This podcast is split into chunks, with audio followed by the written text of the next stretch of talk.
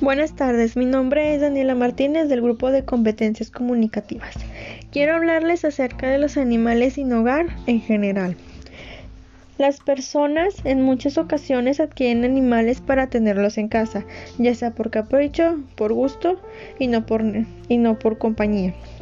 Los animales en la calle sufren de hambre, sufren maltrato y por eso dañan a otros animales y llegan a matarse hasta entre ellos mismos y llegan a lastimar hasta otras personas. Aparte de que contaminan el medio ambiente con el mal olor y lo visual, y lo visual me refiero a que cuando encuentras un cadáver y huele mal.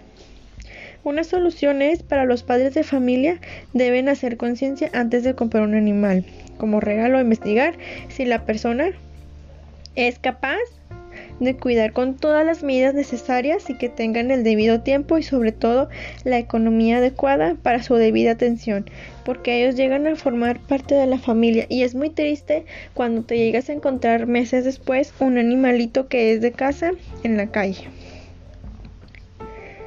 Una ventaja que los animales abandonados encuentren hogar y reciban el cariño y la atención y el amor necesario. Mientras menos animales se encuentren en la calle es mejor y así evitamos que sigan muriendo sin amor y sin familia. Esto ha sido todo. Buenas tardes.